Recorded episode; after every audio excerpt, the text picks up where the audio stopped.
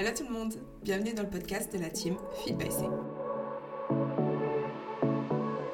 Hello tout le monde, bienvenue dans ce tout nouvel épisode du podcast de la team Feed by C. Je suis Chloé, donc la fondatrice de la team, et aujourd'hui je suis accompagnée d'Anaïs, donc notre coach qui est spécialisée en santé hormonale.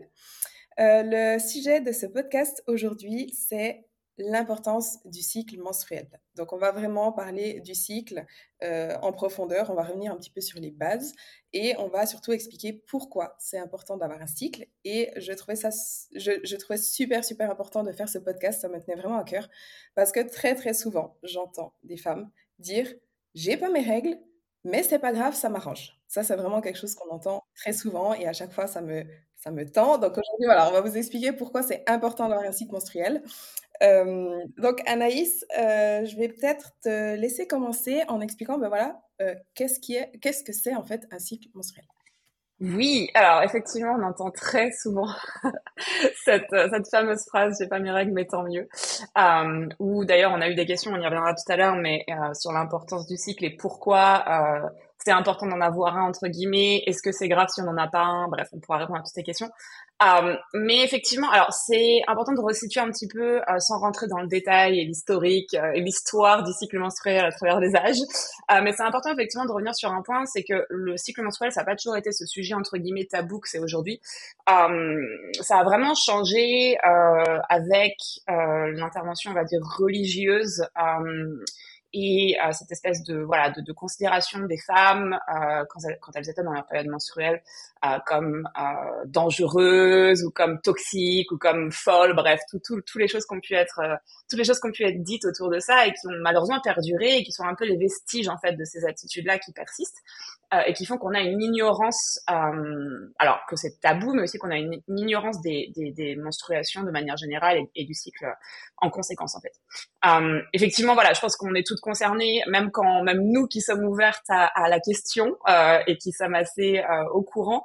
mais moi, je sais que par exemple, j'ai encore du mal. Voilà, si je vais aux toilettes et que j'ai besoin d'avoir un tampon avec moi, je vais encore avoir le tampon dans ma poche. Je vais pas sortir comme ça, voilà. Et c'est un vrai ah, c'est vrai sujet effectivement où, on, a ce manque euh, de connaissances parce qu'effectivement on a cette honte qui est, présente.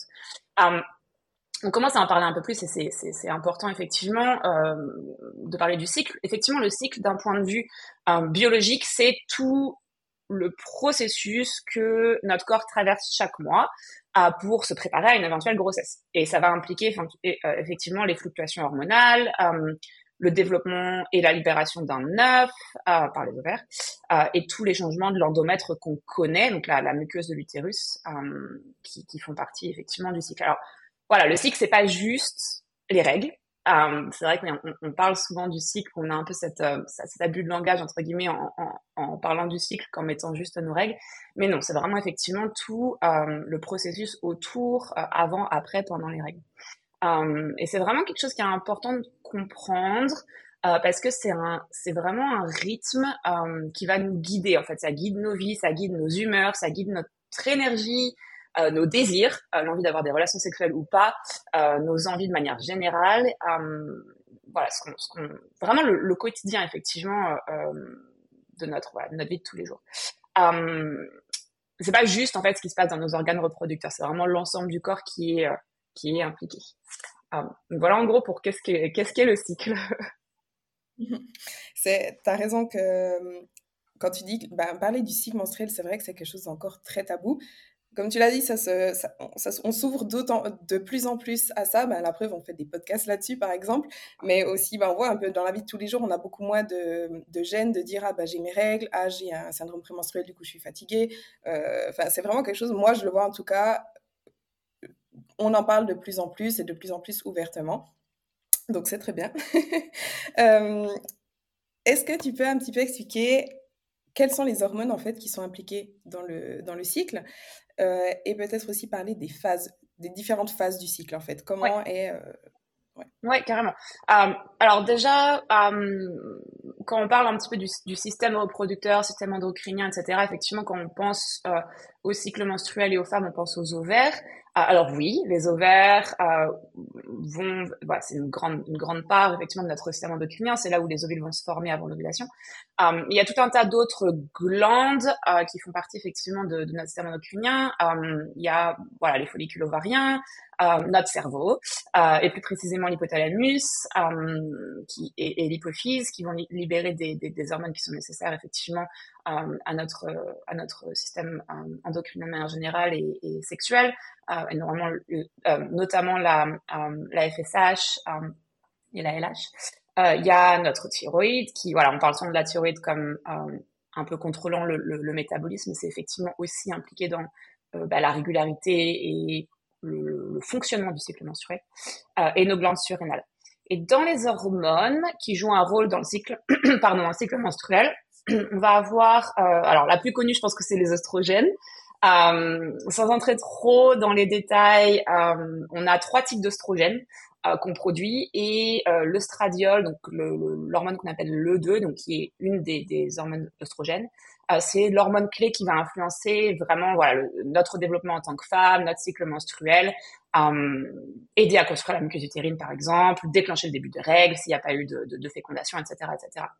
Euh, une hormone dont on parle souvent aussi, euh, qui est la progestérone. Donc, c'est vraiment les deux hormones un petit peu qui dominent notre cycle.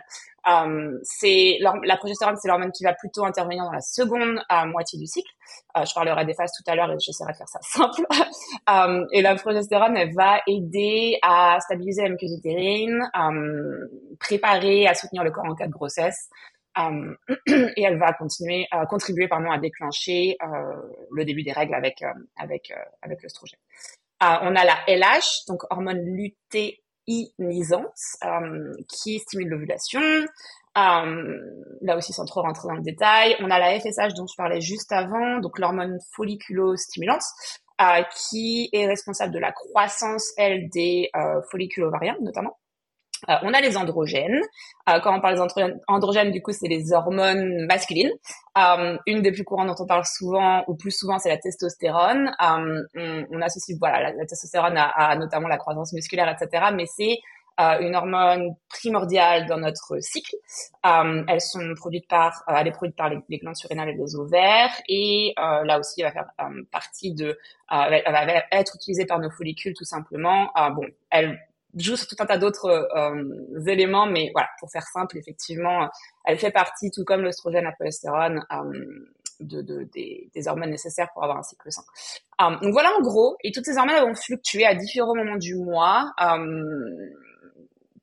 au fur et à mesure du cycle menstruel et effectivement on les retrouve à voilà, certaines phases certaines phases du cycle alors, un cycle, euh, c'est divisé effectivement en plusieurs phases.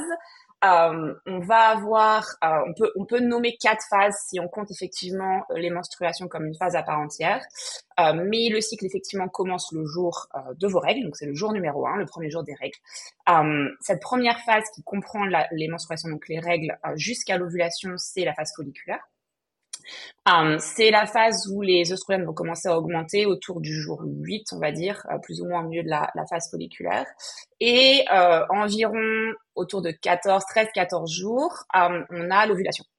Um, là, on parle effectivement d'un cycle. Souvent, quand on se base avec ces, chiffres-là, on, parle d'un cycle normal de 28 jours, mais je vais y revenir. C'est pas, euh, c'est pas aussi simple et on peut avoir un cycle qui fait pas 28 jours et être complètement normal. Euh, mais effectivement, voilà, c'est quand je donne ces jours-là, c'est euh, si on garde en tête qu'on a un cycle d'environ 28 jours. Euh, donc effectivement, on a l'ovulation autour du 14e, 3e, 13e jour, pardon, euh, une augmentation des, des, des, oestrogènes qui diminue à nouveau. Euh, et après l'ovulation, on va avoir une augmentation de la progestérone et des oestrogènes. et au fur et à mesure, effectivement, voilà, que, ces hormones augmentent, euh, on va avoir ce qu'on appelle en fait la, phase de haute concentration hormonale. Donc cette phase-là, effectivement, c'est la deuxième phase euh, de votre ovulation jusqu'aux règles euh, et on parle de phase lutéale à ce moment-là. Um, cette phase-là donc va durer jusqu'à environ 28 jours. Um, vos hormones vont diminuer, euh, donc les oestrogènes et la progestérone vont baisser euh, fortement et c'est à ce moment-là qu'on va saigner à nouveau. Ça va déclencher le, le saignement. Um, donc voilà, en gros, la, différence de longueur, um, d'abord, ça peut être dû à plein de choses. Um, même une femme qui est réglée avec un cycle normal et régulier peut avoir des variations. et c'est complètement normal que ça soit à cause du stress, du voyage, bref, il y a tout un tas de raisons euh, qui peuvent euh, qui peuvent créer des variations au niveau du cycle. Et d'ailleurs, on peut ne pas ovuler certaines, euh, pour certains cycles, euh, ce qui peut aussi être normal tant que c'est pas euh, la norme, on va dire. mais voilà, c'est en gros comme ça que ça se passe si on prend effectivement un cycle d'environ 28 jours. J'espère que j'ai été claire. Oui, totalement. Oui, effectivement, on prend toujours ce, cette durée de 28 jours avec euh, l'ovulation au 14e jour, etc., euh, faut faire attention parce que voilà, comme tu viens de le dire, certaines femmes ont des cycles plus longs, des cycles plus courts. Euh, moi, par exemple, d'habitude, j'ai des cycles vraiment très très longs parce que j'ai aussi un SOPK, je ne, produis pas assez de progestérone, etc. Euh, je dirais juste que du coup, il faudrait peut-être faire attention, notamment pour les femmes qui ne prennent pas de contraception. Euh, juste prendre conscience que peut-être elles n'ovulent pas pile au 14e jour. Oui. Et euh, est-ce que tu veux peut-être un, petit peu juste parler de ça? Et En fait, vas-y. ouais, non, non, ouais, effectivement, je peux un peu donner le détail de ça. Qu'est-ce que ça veut dire un cycle normal? Hum, mmh. Il y a vraiment. Alors, on disait, ouais, voilà, en ce moment euh, ou depuis quelque temps, on parle plus du cycle, et on est plus ouvert sur ces questions-là. Euh, il y a, donc c'est ce qui est absolument génial pour tout un tas de raisons, mais il y a un downside ou un côté négatif à ça, effectivement, c'est que euh, il y a beaucoup de femmes, et d'ailleurs on l'a eu dans les dans la boîte à questions pas mal, pas mal de fois, il y a beaucoup de femmes qui pensent maintenant, à cause de ce qu'elles voient sur les réseaux sociaux, parce qu'il y a malheureusement beaucoup de gens qui se disent experts des hormones mais qui ne sont pas. Euh, il y a beaucoup de femmes qui viennent et qui me disent waouh, j'ai pas 28 jours de cycle, je suis pas normale, il me faut un suivi hormonal. Du coup, non. Euh, et, c'est pour ça que c'est important qu'on en parle. Effectivement, la, normalité du cycle, c'est euh, plus large que ça. Um, et c'est effectivement important que vous, vous, voilà, vous ayez ça en tête. Il n'y a pas de, de, stress pour avoir quelque chose de très, euh, très contrôlé, très précis. Mais effectivement, un cycle menstruel sain, um, je vais donner quelques paramètres. Donc en gros, longueur du cycle, 21. Alors certains experts disent, disent plutôt 26 jours, mais à la fois d'expérience et si on compte une plus grande, euh, on va dire une, plus grande population, euh, donc notamment les femmes en périménopause qui sont toujours euh, réglées, on va dire que la longueur du cycle c'est entre 21 et 35 jours. Ce qui est important, c'est d'avoir euh, une régularité dans votre cas. Euh, c'est-à-dire que Hum, par exemple, si vous avez un cycle de 27 jours euh, en moyenne et que c'est plus ou moins comme ça tous les mois, à deux, trois jours près. Encore une fois, s'il y a eu du stress, du, voilà, peu importe, un voyage, on peut avoir un décalage. Mais ce qui est important, c'est votre régularité à vous. Là où on va s'inquiéter, c'est plutôt si un mois c'est 25, un mois c'est 38, un mois, voilà, c'est ça qu'on va euh, effectivement regarder, c'est une régularité dans votre cas entre guillemets. Um, et d'ailleurs, faut, faut savoir que quand le, le cycle, donc c'est vraiment bien fait, hein, le entre guillemets le, le cycle menstruel, c'est-à-dire que la, la, phase qui va varier, c'est cette euh, fameuse phase folliculaire, donc la première phase. La seconde phase reste en général très stable. Euh, si tout va bien dans votre cycle, si vous avez un cycle euh, menstruel sain, la seconde phase c'est celle qui bouge pas, très très peu. La première phase c'est celle qui bouge et c'est normal puisque le corps essaye de créer l'environnement le plus propice à une grossesse. Donc s'il y a eu un stress, s'il y a eu un, sais rien, un manque de nutriments, peu importe ce qui est intervenu, et que l'environnement n'est pas propice, le corps est bien fait. Il va juste rallonger un petit peu cette période pour avoir un milieu plus favorable. Ah, donc c'est complètement normal et c'est d'ailleurs euh, voilà, le, but entre guillemets euh, du, cycle menstruel, c'est d'avoir une fécondité euh, et, une grossesse la plus saine possible. Donc ça va mettre en place les éléments nécessaires à ça. Durée, durée des règles, 3 à 7 jours en moyenne. Euh, quantité de saignement, donc ça c'est important euh, pour définir effectivement un cycle normal. On estime euh, un nombre un peu arbitraire, mais euh, pour la quantité de saignement, le moment où votre, euh, les jours où votre flux est le plus important, pas plus de 6 serviettes ou 6 tampons par jour, c'est entre guillemets ce qu'on dit. Ce que ça veut dire en fait, c'est pas un flux qui devient handicapant. En gros, c'est ça. C'est-à-dire que je dois changer de tampon toutes les heures. Il y a un problème. Ok, um, mais effectivement, um, voilà, c'est un, un, numéro un peu arbitraire quand je dis 6, mais c'est voilà, c'est ce qu'on c'est ce qu'on dit en moyenne, tout simplement, quelque chose qui est pas handicapant au quotidien. Couleur du sang, ça c'est important aussi. C'est normal que le sang euh, varie. Euh, on va dire d'un sang très foncé, euh, c'est le, vieux sang qui est évacué, à un sang rouge vif, qui est un sang frais. La couleur va changer si elle est exposée à l'air, mais effectivement, on veut éviter un, un sang trop pâle très rose, très aqueux comme ça, qui pourrait être le signe en fait qu'on a une faible teneur en fer, par exemple, une anémie. Euh, donc à, vérifier. Et on veut effectivement éviter d'avoir euh, des, extrêmes dans les couleurs. On veut rester autour d'un voilà d'un rouge vif ou rouge un, un, petit peu foncé en fonction du moment de, de, de vos règles, c'est au début ou à la fin muqueuse cervicale, donc effectivement, euh, ou appelée glaire cervicale. Euh, on a effectivement euh, au cours du cycle menstruel la glaire cervicale qui va être produite dans, dans, dans le cadre d'un cycle menstruel normal et qui va varier. On pourra en reparler tout à l'heure quand on parle de traquer, traquer le cycle.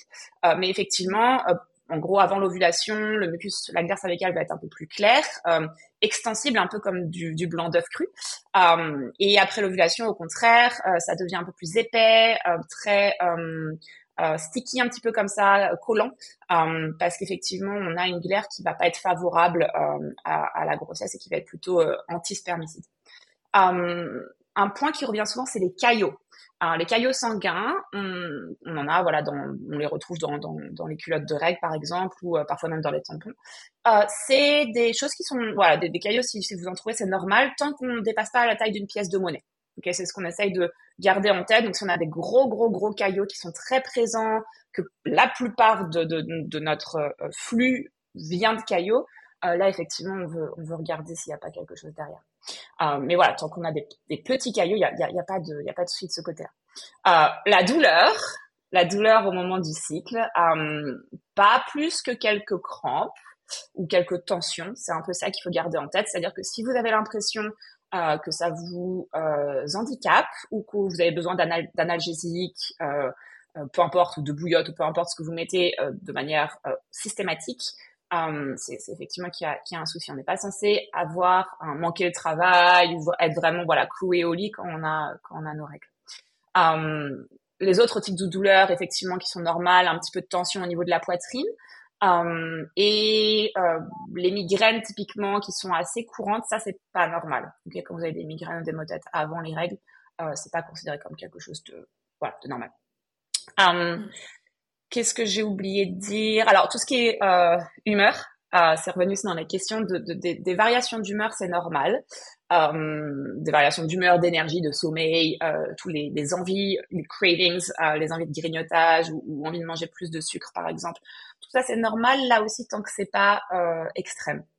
Euh, donc sur les changements d'humeur, tant qu'on n'est pas, euh, voilà, je sens des clients qui souffrent de, PMS extrême qui viennent me voir et qui de SPM, qui viennent me voir et qui me disent waouh, je, je, je, pleure, je crie, je pleure, je crie, je ris, je voilà, sans sans s'arrêter pendant trois jours. Là, effectivement, on est un peu trop euh, un peu trop extrême. on est censé voilà être euh, en gros vivre avec notre cycle en ressentant ces changements sans être perturbé euh, dans notre quotidien, sans devoir manquer le travail, sans devoir manquer les entraînements. Bref, c'est un peu ça qu'il faut garder en tête. Um, je crois que j'ai à peu près tout dit. Um, mm-hmm. Voilà, ça vous donne un peu plus ou moins cette euh, voilà, cette, cette ces repères au niveau de, de votre cycle.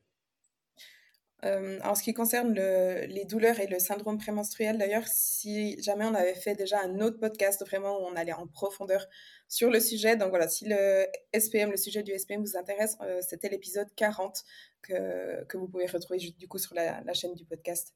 Euh, mais alors, du coup, donc là, on sait maintenant ce qu'est un cycle, les différentes phases, qu'est-ce qu'est un cycle normal, qu'est-ce qui n'est pas normal.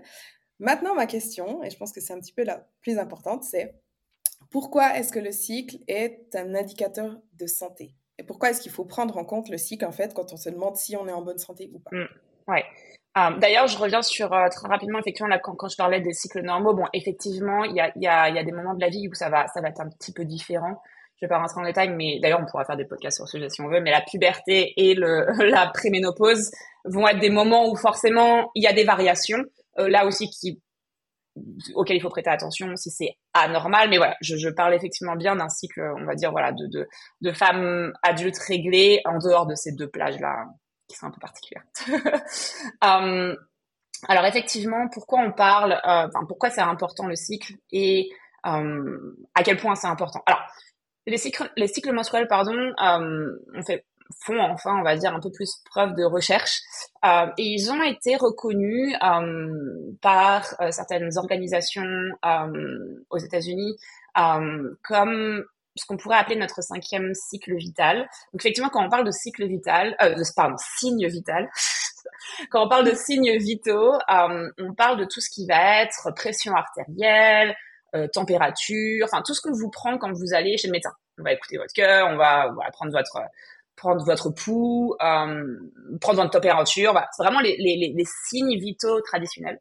Euh, effectivement, euh, certaines organisations, deux organisations aux États-Unis ont, ont, ont, détaillé euh, le cycle menstruel comme étant effectivement un autre euh, de ces signes vitaux. Donc quelque chose effectivement qui permettrait, tout comme les signes vitaux que j'ai cités, de reconnaître de potentiels déséquilibres non seulement dans nos hormones sexuelles, mais dans tout notre corps. Euh, donc un peu, voilà, comme comme si, comme quand je suis malade, je vais prendre ma température. Euh, et effectivement, je confirme que j'ai une température, donc il y a quelque chose qui se passe derrière. De la même manière, on utilise le cycle comme un indicateur euh, de bien-être, de santé optimale, etc., etc. Ça, c'est hyper important parce que justement, si on revient au fait que le cycle soit tabou, le fait qu'on nous enseigne rien à l'école sur le cycle, euh, bah, du coup, c'est difficile d'être capable d'en parler à son médecin quand il y a des changements parce qu'on n'est pas forcément à l'aise avec la question, mais aussi de reconnaître nous-mêmes euh, ce qui est normal ou ce qui est pas normal, parce que finalement, on n'a pas eu d'éducation sur, sur le sujet. Euh, D'où l'importance, effectivement, d'apprendre à connaître votre cycle pour découvrir, en fait, et comprendre tous les signes physiques, changements d'humeur, euh, qui pourraient en réalité être des signaux euh, d'un point de vue hormonal euh, et, et, vous voilà vous donner des informations sur votre santé physique, émotionnelle, mentale, etc.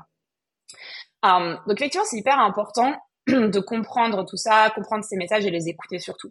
Um, il y a plusieurs, je peux vous donner plusieurs exemples. Alors, c'est très large quand on dit ça effectivement, mais de la même manière que voilà, euh, avoir euh, un pouls élevé peut être un indicateur de tout un tas de différentes choses.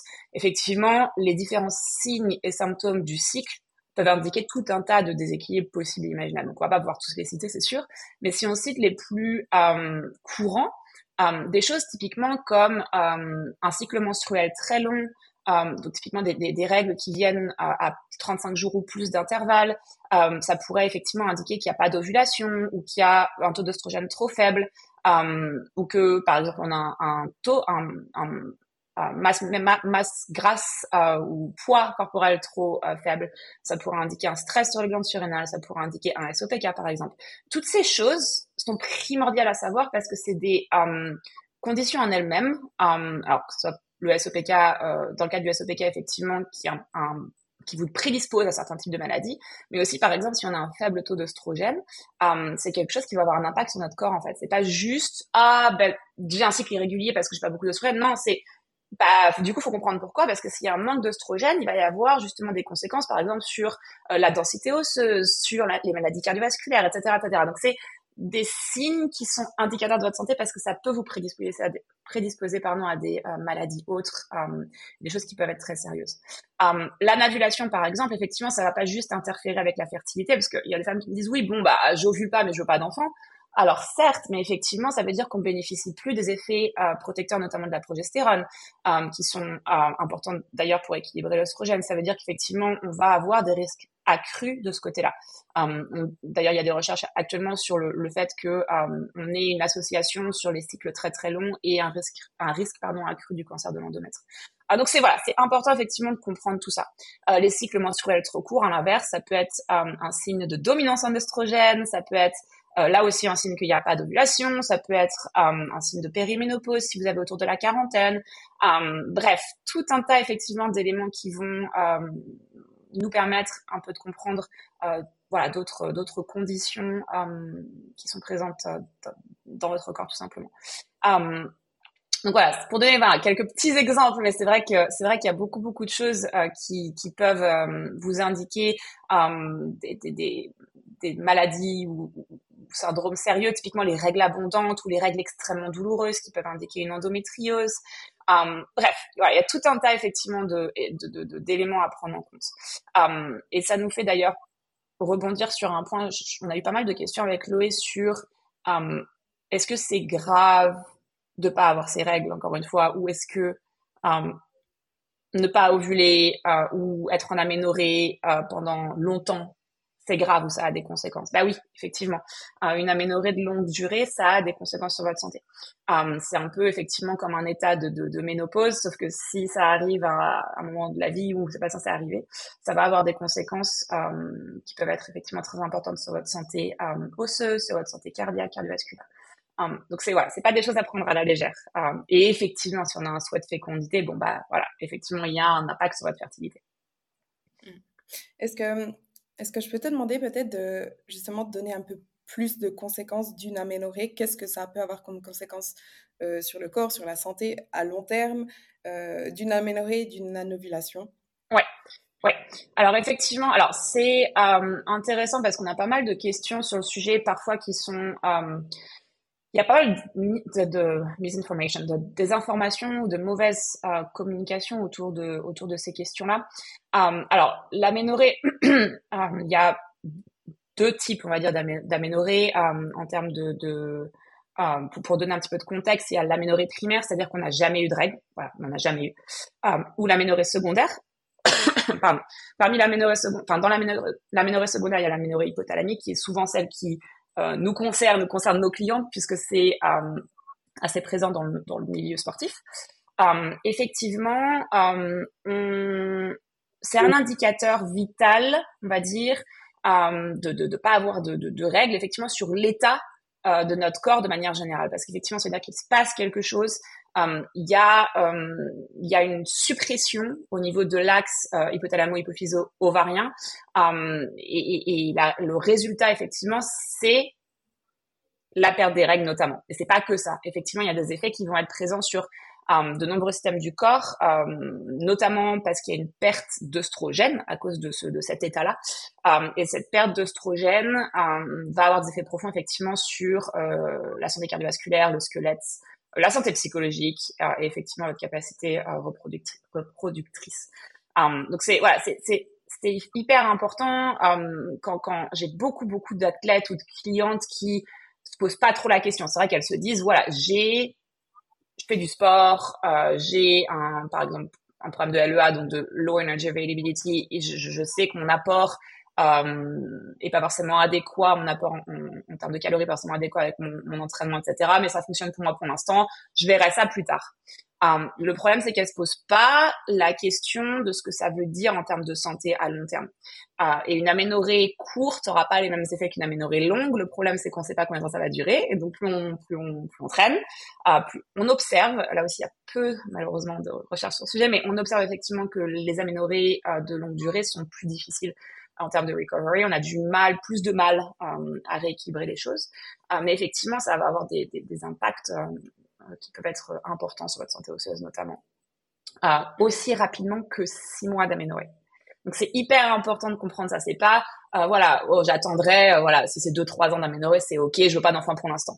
Le problème c'est pas c'est pas juste ça, c'est que même après uniquement six mois d'aménorrhée, on peut avoir des effets à long terme sur votre santé osseuse notamment. Um, et effectivement sur la fécondité c'est pas si simple parce que quand on va essayer de récupérer les règles ça marche pas toujours comme on veut. Euh, J'ai malheureusement une cliente qui est dans ce cas-là et qui euh, m'a contacté. Um, elle, avait 39 ans quand elle m'a contacté euh, et donc effectivement le projet bébé euh, se, faisait euh, pressant et, et, ça c'est stressant quoi. C'est vraiment quelque chose qui est compliqué quand, quand on arrive à cette voilà cette cette envie de fécondité qu'on n'arrive pas tout simplement à, retrouver ces règles. Donc, euh, donc, voilà. Effectivement, c'est euh, alors le cas de la l'aménorrhée hypothalamique. Effectivement, souvent euh, c'est lié à un manque d'apport par rapport à l'énergie qu'on dépense. je parlais tout à l'heure de LEA, effectivement, Low Energy Availability, mais effectivement, c'est le, le, le, fait d'avoir une dépense énergétique qui est euh, plus importante que euh, ce qu'on apporte tout simplement. Euh, les premiers signes pour repérer une LEA, euh, avant que ça devienne un problème de santé sérieux, euh, les premiers signes révélateurs en fait pour pour se rendre compte qu'on est en faible disponibilité énergétique, ça va être effectivement le, le, les, les, cycles irréguliers qui commencent à être irréguliers ou manquants même s'ils sont pas complètement absents. Euh, la fatigue, les problèmes d'humeur, euh, irritabilité, dépression, euh, les problèmes immunitaires aussi, être malade très régulièrement, euh, beaucoup de blessures, euh, notamment les, réactions de stress, donc tout ce qui est euh, fracture de stress, etc. Le problème de libido, vous pouvez parler à toutes les personnes qui sont en prep bodybuilding de leur libido qui disparaît complètement.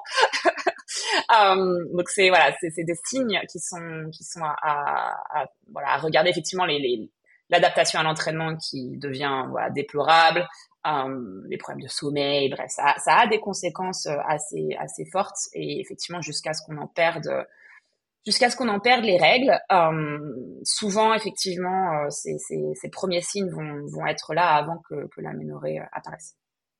Ouais. Je, je, me permets juste de préciser un, un, tout petit peu. Donc, quand tu dis low energy availability, availability c'est ça? Ouais. voilà.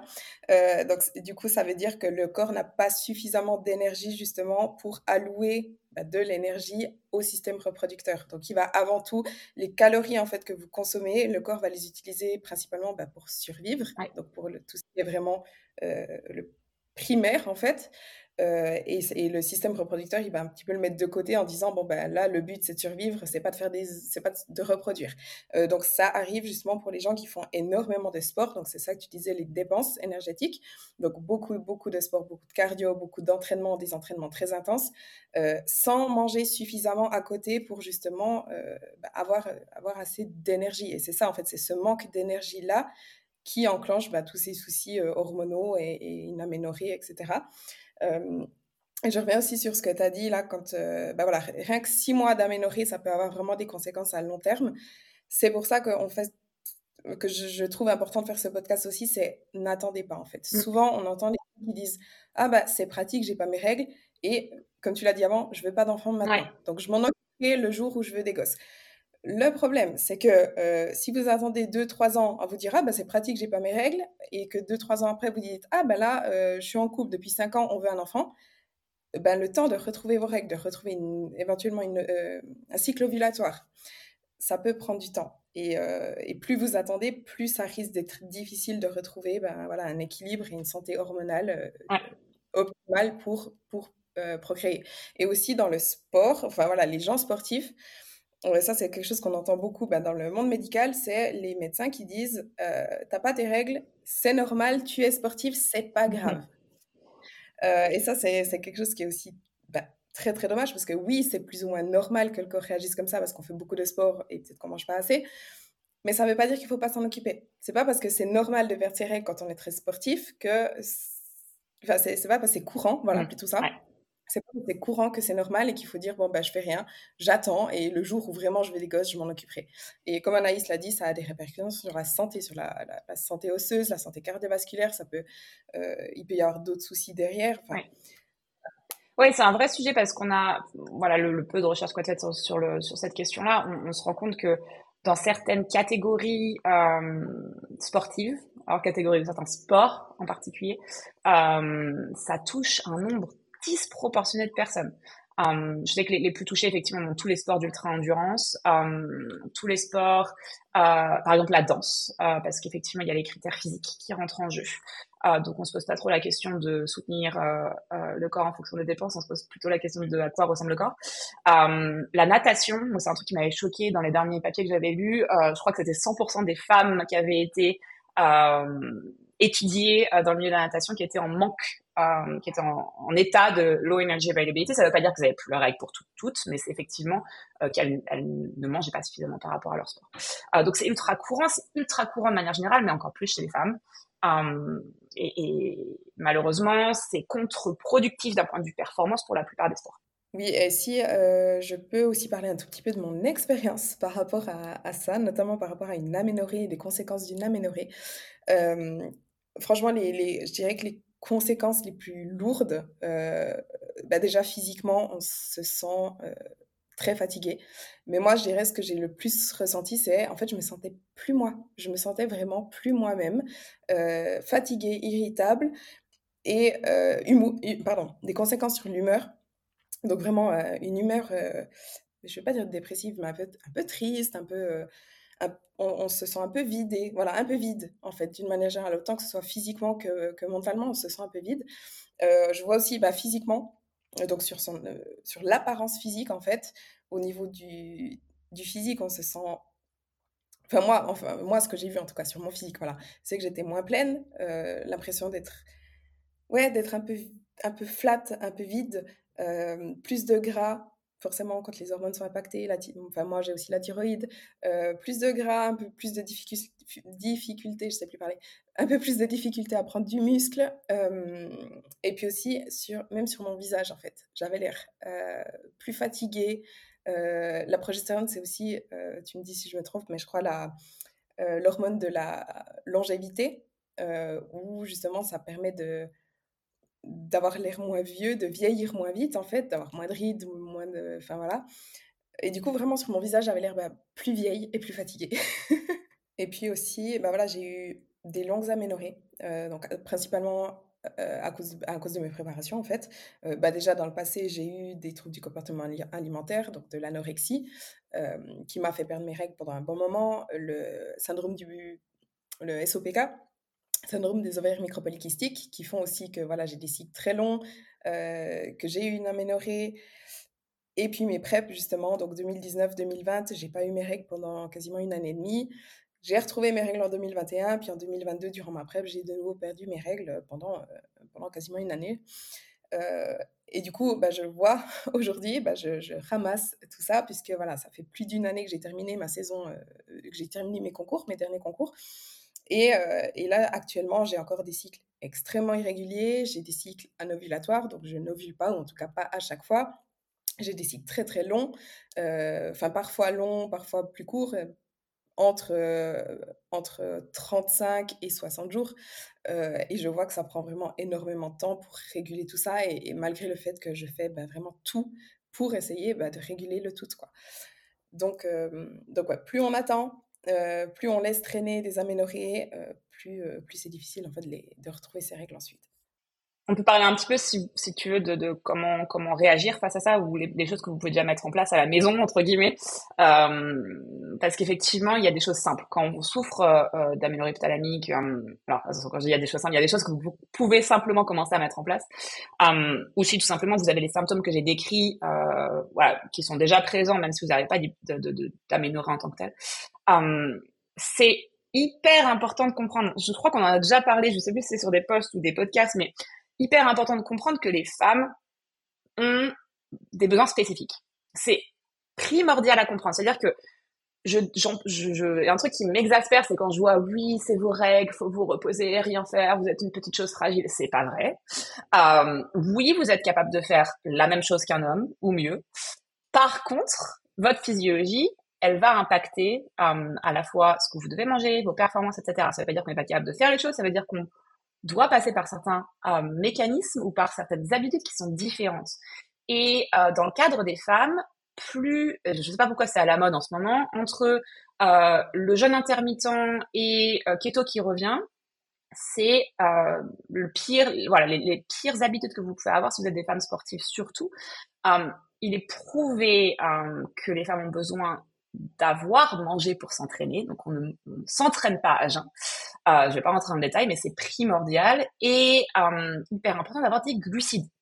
Um, donc la première chose à faire si vous avez ces symptômes-là de, de, low energy availability ou euh, effectivement d'aménorrhée euh, hypothalamique, c'est de commencer par vous nourrir avant et après l'entraînement. Glucides et protéines avant, glucides et protéines après. C'est primordial. C'est vraiment une des premières choses que vous pouvez mettre en place pour commencer effectivement um, à, à, à donner à, votre corps un peu, de, un peu plus de, de, fuel avant de commencer, un peu plus d'énergie. Um, et de manière générale, effectivement, augmenter les apports, augmente souvent, souvent, souvent, c'est augmenter les glucides, uh, parce que c'est très régulièrement ce qui manque. Um, mais, mais voilà, la première chose à faire, c'est autour de l'entraînement. C'est quelque chose d'assez euh, simple à mettre en place. Vous savez qu'il y a une séance à venir. Commencez par ajouter des glucides et des protéines avant et dans les 90 minutes après. Là aussi, c'est quelque chose d'important parce qu'on parle souvent de la fenêtre, euh, la fenêtre métabolique, euh, de manger avant ou après. Euh, c'est redevenu à la mode parce qu'il y a eu des recherches qui ont été faites sur les hommes qui disent que la fenêtre métabolique sert à rien. C'est vrai pour les hommes, c'est pas vrai pour les femmes, encore une fois. Donc n'appliquez pas les choses euh, voilà, de manière bête et méchante. C'est hyper important, encore plus si vous avez ces symptômes-là, euh, de manger dans les 90 minutes après. Ça peut tout simplement être votre repas normal, on n'est pas besoin de se prendre la tête avec un truc compliqué. Euh, mais voilà, commencez par ajouter de, de, de l'énergie. Bah, après, euh, là, tu dis vraiment manger avant, après l'entraînement. C'est clair, c'est super important. Mais faites surtout aussi attention à manger suffisamment pour sur votre journée. Euh, si vous mangez tout à coup avant, après l'entraînement, mais que du coup, euh, plus tard ou, avant, sur les autres repas de votre journée, vous mangez moins pour compenser ce que vous mangez avant, après l'entraînement, ça ne va pas le faire. Augmentez vos apports. Enfin, assurez-vous de manger suffisamment sur la journée entière, en fait. Et comme Anaïs a dit, suffisamment de glucides, suffisamment de protéines. Et suffisamment de lipides aussi pour la santé hormonale. Suffisamment de lipides, c'est aussi très, très important. Est-ce que tu as dit un truc avant? On entend beaucoup de choses sur les réseaux en ce moment, du genre pendant les règles, il faut pas en faire trop, etc. ça, c'est un truc aussi qui m'énerve. On entend très souvent, voilà, il faut suivre un certain schéma selon les phases du cycle, etc. Mais ça, c'est de nouveau quelque chose de très théorique, quelque chose de genre, toutes les femmes devraient appliquer ça. juste avant leurs règles, il faut qu'elles se reposent pendant leur, enfin, pendant leurs règles, il faut qu'elles se reposent après phase folliculaire, c'est là qu'elles doivent exploser leur père, mmh etc. Mmh il faut savoir que toutes les femmes sont différentes. Est-ce que tu peux un petit peu parler, voilà, de, de du, comment on appelle, cycle sync Ouais, ouais, synchronisation du cycle, ouais. Ouais, alors c'est un, des sujets là aussi, ouais, exactement. On, voit beaucoup de choses sur les réseaux. Euh, il y a des, des, choses qui ont la dent dure. Euh, encore une fois, le, le côté, euh, voilà, t'as tes règles, t'es fragile. Euh, c'est faux physiologiquement. Donc ça, c'est hyper important d'abord de commencer par ça. Physiologiquement, le jour 1 du cycle, le premier jour des règles, c'est le début de la phase où on est le plus résilient au stress, où on est le, le plus à même de performer. Euh, donc, d'un point de vue physiologique, c'est déjà pas vrai. Okay. Alors après, évidemment, comme Chloé l'expliquait, si vous avez mal, si vous faites partie des personnes qui ont des PMS, euh, qui sont effectivement euh, gênants, douloureux, qui sont ultra, ultra fatigués avant ou pendant leur règle, ça va pas vous concerner. Et évidemment, si vous êtes fatigué, on va pas vous dire non mais c'est bon, euh, physiologiquement, tu es censé être capable de faire ça, euh, va voilà, va faire ça et, et te plains pas. Au contraire, c'est là où le, le, le, suivi du cycle va être primordial. C'est comprendre en fait ce que ça veut dire pour vous. Si vous avez des symptômes qui sont gênants euh, avant les règles, pendant les règles, c'est là où effectivement il faut faire un travail de, régularisation des hormones, être sûr qu'effectivement on n'a pas de, conditions derrière. Mais d'un point de vue physiologique, c'est hyper important de comprendre que euh, ce qu'on observe, euh, c'est surtout en fait un shift au niveau immunitaire. Il y a dans le corps, ce qui se passe effectivement, c'est vraiment un changement avant et après l'ovulation d'un point de vue immunitaire de manière générale. Du premier jour au quatorzième jour, le premier jour jusqu'à l'ovulation, c'est le moment où le corps est le plus résistant au stress. Donc, d'un point de vue cognitif, c'est là où on a la montée d'ostrogène avant l'ovulation, c'est super bénéfique, on est souvent beaucoup plus concentré, beaucoup plus euh, euh, effectivement euh, focus. physiologiquement parlant, c'est ce moment effectivement où on a tendance à être capable de pousser plus fort et à être plus concentré. Souvent, ce qu'on observe effectivement, surtout chez les femmes, d'ailleurs tu pourras en parler que les qui ont SPM, c'est que le jour où les règles arrivent, alléluia, je revis. je, je peux, voilà, je peux subir mes entraînements, je peux. Et, effectivement, on a ce moment où voilà, on, revit entre guillemets et, on est capable de d'un peu euh, d'un peu tout faire. Physiologiquement, c'est vrai. On a euh, c'est le moment où on ressemble entre guillemets le plus à un homme. Euh, c'est le moment où on a une, une c'est ce qu'on appelle la phase basse en oestrogène. On est résiliente au stress. On a un terrain euh, au niveau inflammatoire qui est plus bénéfique. Euh, au niveau effectivement euh, acuité mentale, etc., cognitive, on est également plus à même de se concentrer. Après l'ovulation, il y a un changement qui s'opère, notamment dans les neurotransmetteurs, et effectivement, on n'a plus, d'un point de vue physiologique, cette capacité, entre guillemets, à atteindre une intensité qui est aussi élevée. On est dans un état, en fait, physiologiquement qui est pro-inflammatoire, euh, ce qui peut, chez certaines femmes, se faire ressentir. Euh, plus on a des problèmes de régularité au niveau de l'inflammation, par exemple une glycémie qui est dérégulée, euh, une alimentation euh, qui est non optimale, euh, des triggers alimentaires, donc des, choses qui nous rendent des intolérances alimentaires, des choses qu'on mange qui sont mauvaises pour nous, des problèmes de gastro-intestinaux, etc. Donc plus ces éléments-là vont être présents dans votre vie, plus vous avez un terrain inflammatoire, plus vos SPM seront présents, plus vos règles seront gênantes, puisqu'effectivement, on empire un état qui physiologiquement est déjà pro-inflammatoire. Donc effectivement, chez certaines, certaines femmes, c'est là où l'hygiène alimentaire, l'hygiène de vie, le mouvement euh, adéquat, etc. vont être primordiaux. Euh, chez certaines femmes, effectivement, on va avoir euh, du mal à ce moment-là. Um, c'est la phase où on va essayer d'augmenter les glucides. Um, D'un point de vue hormonal, effectivement, on a besoin de plus d'apport. Um, cette phase-là, elle, demande plus d'énergie, elle consomme plus d'énergie. Donc c'est effectivement un moment où, quand on parle d'alimentation, ça va être un bon moment, la deuxième partie du cycle, pour ajouter, si vous avez faim, manger plus, surtout, surtout au moment où ça se fait sentir, avant les règles, parce qu'effectivement, quand on n'écoute pas ces besoins-là, quand votre corps vraiment en a besoin et vous demande un peu plus d'énergie, un peu plus d'apport et que vous n'écoutez pas, c'est le meilleur moyen pour binge euh, au moment des règles, euh, parce qu'effectivement, vous avez résisté trop longtemps et, et voilà, vous pouvez plus au bout d'un moment. Euh, quatre ou cinq jours avant les règles, euh, effectivement, on dit que c'est d'un point de vue physiologique, vu qu'on est vraiment dans le, plus gros moment de l'état inflammatoire, euh, c'est le bon moment pour faire une décharge, par exemple. Voilà, c'est encore une fois complètement euh, personnalisable, mais euh, d'un point de vue métabolique, c'est ce qui se passe. Ah, et puis effectivement, les oestrogènes et la progestérone vont baisser à nouveau et on va avoir les règles qui commencent à, à, à nouveau. Mais c'est primordial effectivement de suivre votre cycle parce que ça veut, c'est pas parce que physiologiquement les choses sont plus ou moins, euh, enfin voilà, les choses sont, sont, présentes, etc. Dans un cycle sain, euh, vous serez capable effectivement de vous entraîner normalement euh, au fur et à mesure de la de, de, de, votre cycle. Par contre, c'est important de comprendre que on a besoin de certains apports un peu plus à tel moment euh, du, du, mois et que effectivement, ça va être plus propice à certains moments euh, pour avoir des performances spécifiques. En gros. Mais comme tu l'as dit, en fait, c'est super important de connaître son cycle et ensuite bah, de s'adapter à, soi-même. Euh, moi, j'ai des clientes, ben voilà, c'est pas parce qu'elles sont, euh, elles vont avoir le règle que je vais automatiquement augmenter les apports, etc. Parce que si elles ont aucun signe, euh, aucune, aucun, aucune augmentation de l'appétit, par exemple, etc., elles n'auront pas forcément besoin de ça. Mais c'est super important pour vous que vous sachiez Ok, ben moi, avant mes règles, j'ai toujours super faim. Euh, et de ne pas résister à ça et justement d'adapter vos plans, votre plan en fonction. Ou juste avant mes règles, je suis super fatiguée. Ben ok, c'est là que je vais m'entraîner peut-être un petit peu différemment. Je ne vais pas aller en, en, en, très très lourd à ce moment-là, que j'aurai pas de force. Euh, mais du coup, ben, comme tu l'as dit, traquer son cycle, c'est euh, super super important de, de traquer son cycle pour apprendre à le connaître euh, et même quand une fois qu'on connaît son cycle, continue à traquer quand même pour toujours euh, voir parce que ça, ça peut évoluer. Est-ce que tu peux juste encore nous expliquer voilà, comment en fait on peut traquer son cycle et ouais. suivre son cycle? Ouais. Um, et c'est primordial d'ailleurs, tu parles de tes clients, c'est primordial quand, quand, justement si vous travaillez avec un coach, encore plus important de suivre votre, votre cycle parce que ça va être le meilleur moyen d'avoir du succès entre guillemets. Euh, c'est que vous pourrez dire à votre coach, euh, bon bah là tu m'as programmé, j'en sais rien moi RPE 9, à ce moment-là du cycle, c'est impossible. Je vois effectivement quand je traque que tous les mois, à ce moment-là du cycle, c'est impossible. Bon, bah, le coach, il va dire, OK, trop bien, on va changer ça et ça sera une autre semaine. Uh, et vous allez avoir un plan qui va fonctionner pour vous. Vous allez vous sentir uh, beaucoup plus um, um, empowered. Vous allez avoir plus de clés en main, en fait, pour votre réussite, au lieu d'y aller et de rater quoi. Je me permets aussi, euh, non seulement vous allez pouvoir mieux adapter, mais vous allez aussi pouvoir euh, moins vous en vouloir. Parce que des fois, on se dit, ah, mais je suis une merde ouais. aujourd'hui, nanana et on comprend pas trop pourquoi. Alors que quand on sait, ah non, mais ok, en fait, j'aurai mes règles bientôt, ouais. euh, c'est à cause de ça que je me sens faible, ouais. bah, vous pouvez juste adapter le plan, mais aussi être ok avec ça et pas vous, vous, vous taper, euh, comment on dit? Flageller, auto-flageller. Parce que euh, là, vous êtes un peu plus fatigué, etc. Ouais. ouais. Um, du coup, suivre le cycle. Alors, il y a plusieurs euh, moyens on va dire.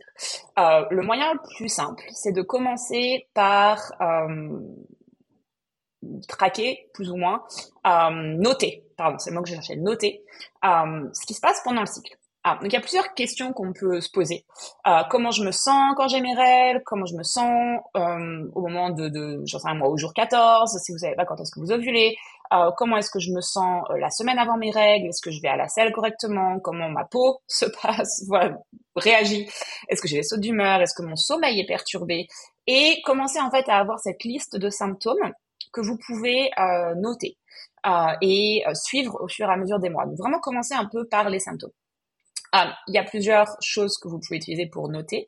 Il y a plein d'applications qui existent sur le marché. En général, la plupart, on va dire, des applications euh, vont pas être forcément idéales pour noter des, pour ajouter des notes, pour ajouter des, des, des informations entre guillemets. Donc souvent, ce que je conseille, c'est d'avoir pourquoi pas une application pour traquer quand est-ce que vos règles arrivent, que voilà, etc., etc., les symptômes, le saignement, les choses très particulières qui sont euh, pré-remplies ou, ou disponibles au sein de l'application. Et pourquoi pas avoir soit un spreadsheet un tableur, peu importe ce que c'est, ou un papier, et noter dans un journal, ou peu importe ce que ça veut dire, le reste, entre guillemets, le détail. Donc ça peut être un peu un, une combinaison des deux, des deux approches. vous pouvez effectivement commencer par ça, donc vraiment très simple, juste voilà, voir effectivement les petits symptômes au fur et à mesure du, mois et ça va vous permettre effectivement de comprendre, bon, ben, effectivement, tous les mois, à tel moment de la, je pense à moi, à semaine 4, euh, à chaque fois, euh, je suis euh, HS, j'ai pas d'énergie, ou euh, euh, tiens, à chaque fois, le, le, la première semaine, j'ai, je fais des PR, bref, peu importe ce que ça veut dire, mais effectivement, vous allez commencer à comprendre au fur et à mesure des mois comment les choses se passent pour vous. le que je peux me permettre de lister juste les, les symptômes qu'on pourrait éventuellement traquer à ce niveau-là? Euh, Parce que des fois, il y a des... on ne se rend pas compte en fait que ces symptômes-là font partie justement du tracking du cycle. Euh, je, lis, je, lis, une liste, tu peux compléter si jamais, mais je dirais du coup de, euh, de suivre donc son, ses niveaux d'énergie, euh, son sommeil, sa digestion, son humeur, euh, au niveau plutôt physique, l'acné, éventuellement les poils. Ouais. Euh, la poitrine, si elle est gonflée, si elle est euh, douloureuse, euh, la rétention d'eau. Ouais. Ça, c'est un petit peu ce qui me vient. Est-ce que tu rajouterais encore quelque chose? Euh, Non, c'est pas mal. Et effectivement, bah, toutes les douleurs, les changements d'humeur, euh, voilà, sentiments dépressifs, euh, ce genre de choses. Euh, mais non, je pense que ouais, je pense que c'est pas mal en termes de, en termes de liste. ouais, je pense pas mal. et effectivement, alors, commencez par ça. Je pense que c'est le, moyen plus accessible, on va dire. Euh, après, on peut aller plus ou moins euh, en profondeur avec plusieurs méthodes. Euh, je vous conseille de, vous rapprocher de personnes qui, peuvent vous aider sur le sujet et vous former si vous avez besoin d'un peu plus d'accompagnement. Mais les choses qui peuvent être intéressantes à utiliser en plus des symptômes, ça va être votre température, donc la température basale. Euh, c'est-à-dire prendre sa température le matin au réveil avant d'avoir bougé, c'est-à-dire que vous êtes encore allongé dans votre lit, vous venez de vous réveiller, vous prenez votre température. Euh, c'est important de ne pas avoir justement commencé à bouger, marcher, etc. Euh, il faut un thermomètre à deux chiffres après la virgule pour que ça soit suffisamment précis. Um, et on prend la température sous la langue, toujours au même endroit, um, et on note cette température-là. Donc pareil, soit dans votre petit tableur, soit peu importe où vous, voulez la, rentrer. Euh, et ça, ça va vous aider si vous ovulez à effectivement observer un changement de température, en général autour de 0,5 degrés euh, Celsius, autour de l'ovulation. Donc ça, c'est euh, effectivement une, des méthodes qui est intéressante de combiner ah, donc y a pas, c'est pas vraiment une méthode à utiliser toute seule. Toutes ces méthodes-là sont intéressantes. Plus vous les combinez, plus vous aurez d'informations. Um, la deuxième méthode qui est très intéressante, c'est la glaire cervicale. On en parlait tout à l'heure, puisqu'effectivement, comme il va y avoir des changements de texture, quantité euh, de la glaire cervicale, ça va être intéressant de la prélever euh, et de la suivre um, et de voir effectivement qu'est-ce qui change. Euh, est-ce qu'il y, a une texture différente, est-ce qu'il y a une quantité différente, etc., etc. Ça, c'est un super prédicteur aussi autour de notamment l'ovulation. Euh, comme, comme, je disais tout à l'heure, effectivement, vous allez être euh, en, autour de, de, du milieu de la phase folliculaire, effectivement, euh, vous allez, euh, avec la production d'oestrogène, vous allez euh, commencer à remarquer en fait que votre glaire devient plus épaisse, crémeuse, non élastique. et effectivement, après, vous allez observer effectivement cette autour de, de, la période de fertilité, une, une, glaire qui est très élastique, comme ça, transparente. et encore des changements après après l'ovulation. Donc ça, c'est intéressant effectivement à noter. Il y a plusieurs manières de noter. D'abord, examiner dans les sous-vêtements. Ok, ça c'est vraiment la manière la plus simple. Euh, mais si vous voyez des changements dans les sous-vêtements, vous notez tout simplement. Euh, si vous voulez prélever la glaire, effectivement, on conseille de le faire aussi le matin en général. Euh, soit utiliser un papier, un papier toilette, alors blanc, pas rose, parce que vous n'allez rien voir si vous utilisez du papier toilette rose, ou un mouchoir effectivement avant d'aller aux toilettes et regarder tout simplement euh, la, consistance, la couleur, la texture. Euh, vous pouvez également utiliser un doigt, un doigt propre évidemment, euh, juste à l'intérieur de l'ouverture vaginale et regarder sur votre doigt la, texture, la couleur, la consistance. Donc la température, la glaire et les symptômes, c'est effectivement les, choses qu'on qu considère comme étant les, les, les, bons marqueurs, entre guillemets. Ça va vous permettre de comprendre l'évolution, comprendre votre cycle, voir quand vous ovulez, euh, et, ou si vous ovulez pas, ce qui est, ce qui est important aussi, euh, pour comprendre s'il y a quelque chose d'anormal, de, de, on va dire, au niveau de l'ovulation. Euh, et effectivement, noter tout ça, traquer. Je conseille en général, pour avoir une bonne idée de ce qui se passe, de faire au moins trois mois de manière très régulière. Ah, et effectivement, après, de, de, de travailler avec, euh, avec un, un, professionnel du, du, sujet pour avoir euh, ben voilà, une idée de, de, ce qui se passe s'il y a des déséquilibres. Mmh. C'est clair? Ouais, totalement. ok. oui, et du coup, euh, voilà, bah, là, je pense qu'on a fait un petit peu le tour du sujet. Euh, J'espère en tout cas qu'on a pu voilà, répondre à vos questions de pourquoi le cycle c'est important et surtout bah, de vous faire prendre conscience si vous avez des, des soucis de cycle, notamment une aménorrhée, une anovulation, euh, juste de ne pas laisser traîner en fait, de, de, vraiment de prendre le problème en main le plus rapidement possible, de ne pas attendre, de ne pas vous dire c'est juste pratique euh, et de vraiment agir au plus vite en fait pour retrouver justement un cycle euh, rapidement et, euh, et, prendre soin de votre santé en fait d'une manière générale et pas uniquement parce que vous voulez des enfants, enfin pas attendre uniquement le moment où vous voulez des enfants. Voilà, prendre soin de vous, prendre soin de votre santé en retrouvant un cycle euh, ovulatoire le plus vite possible. voilà, je pense qu'on a fait le tour. Anaïs, tu voulais rajouter encore quelque chose? Euh, non, je pense que tu as, bien, bien terminé ou bien conclu le sujet. C'est vrai que euh, je pense que c'est voilà, effectivement hyper important. On, a, on, parle d'un cycle naturel, c'est-à-dire un cycle euh, qui n'est pas sous hormones de synthèse, là, dans, dans ce podcast en particulier. Euh, mais effectivement, c'est hyper important que vous soyez sous contraception ou pas, de comprendre, en fait, de comprendre ce qui se passe, de comprendre les effets de la contraception si vous en prenez, de comprendre comment votre cycle fonctionne, justement pour pouvoir avoir euh, bah, tout simplement une alerte, en fait, si quelque chose se passe euh, de manière non optimale. Um, et pouvoir, euh, voilà, pouvoir mettre en place euh, les, les, les, bonnes, euh, les bonnes actions derrière, tout simplement. C'est vrai qu'on n'avait pas parlé de contraception. Peut-être juste un mot là-dessus, une seconde, euh, parce que très très souvent aussi, quand on n'a pas nos règles, euh, les gynécos, les médecins nous disent bah, prends la pilule pour mmh. retrouver tes règles. Euh, on, on revient juste peut-être une seconde là-dessus. Ouais. Est-ce que c'est quelque chose que tu. Qu'est-ce que Qu'est-ce que tu en penses? Euh, Bon, bah déjà, cette réponse-là est stupide. Euh, j'ai, Il y a des raisons et des, des cas où prendre la pilule est compréhensible euh, et intéressant et une prescription médicale. Attention, je précise à nouveau ça, la pilule c'est un médicament. Euh, donc effectivement, il y a des il y a des cas, je pense à certains certains cas d'endométriose, euh, à certains cas de, de règles extrêmement abondantes hémorragiques. Euh, il y a des cas effectivement où, où la pilule va être euh, utile pendant que vous prenez la pilule, il est important d'essayer de, de, travailler quand même avec euh, un expert euh, sur le sujet pour effectivement avoir euh, une approche de la racine du problème. Mais effectivement, il y a certains cas où il faut, faut mettre un bouton pause. Ok, on ne peut pas, comment dire, garder entre guillemets la, la, situation comme telle. Et on a besoin effectivement d'avoir cette cet apport en, en, hormones de synthèse pour avoir un, voilà, un, arrêt, un arrêt sur image de, de, l'état de, présent.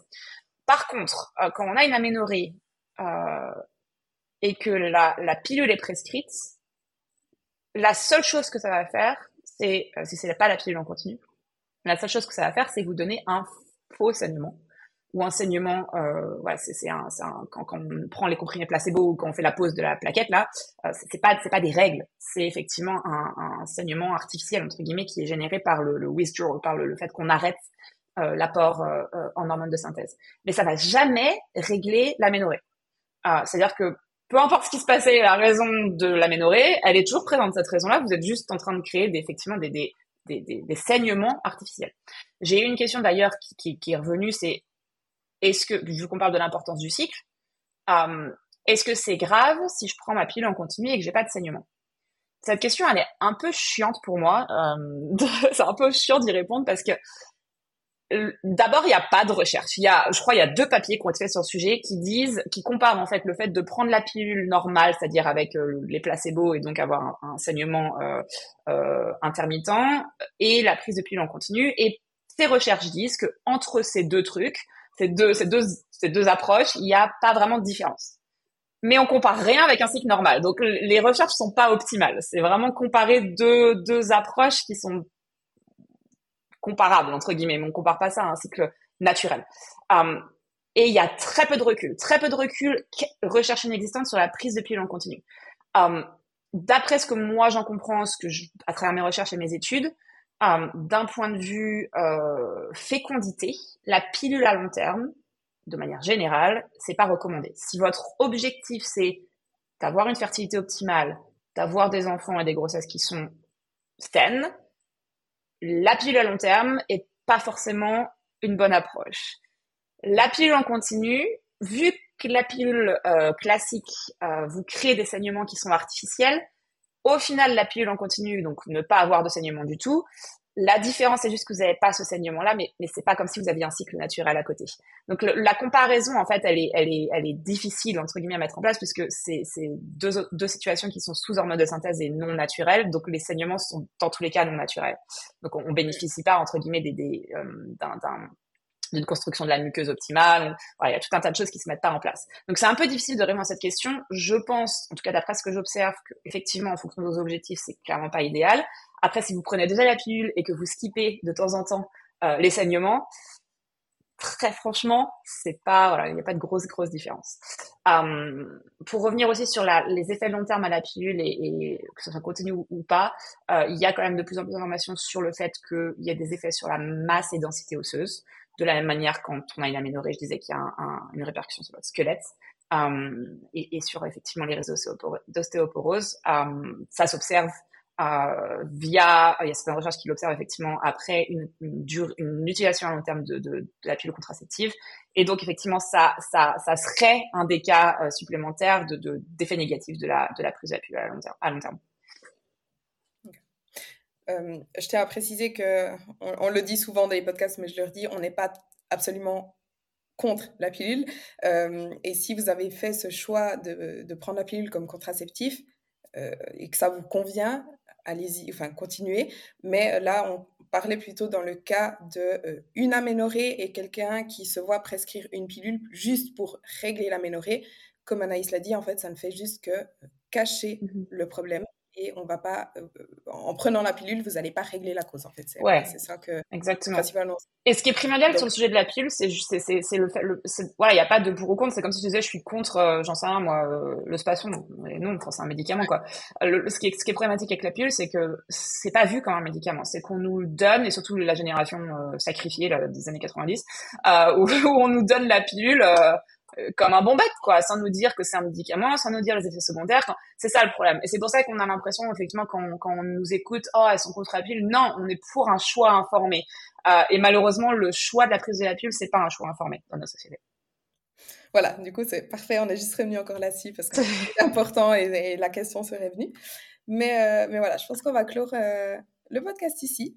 Et d'ailleurs, si vous avez justement des soucis de cycle, une aménorrhée, euh, des déséquilibres hormonaux, etc., et que vous voulez essayer de régler tout ça, de prendre vraiment bah, voilà, les choses en main, prendre soin de votre santé, vous pouvez justement travailler avec Anaïs. Donc, vous pouvez faire soit un coaching, soit une consultation. Euh, donc voilà, vous pouvez remplir le formulaire sur feedbackchloé.com et euh, faire un appel avec Anaïs pour justement discuter bah, de votre problématique, voir comment elle peut vous aider, euh, et puis ensuite, ben voilà, entamer éventuellement euh, un coaching ou, ou, une consultation. Donc, merci beaucoup, Anaïs, euh, pour ce podcast. Merci. Merci à tout le monde pour votre écoute et à bientôt dans un, dans un nouvel épisode. On espère que cet épisode vous a plu. Si c'est le cas, n'oubliez pas de lui donner une note et de le partager sur les réseaux sociaux. Et à bientôt dans un nouvel épisode.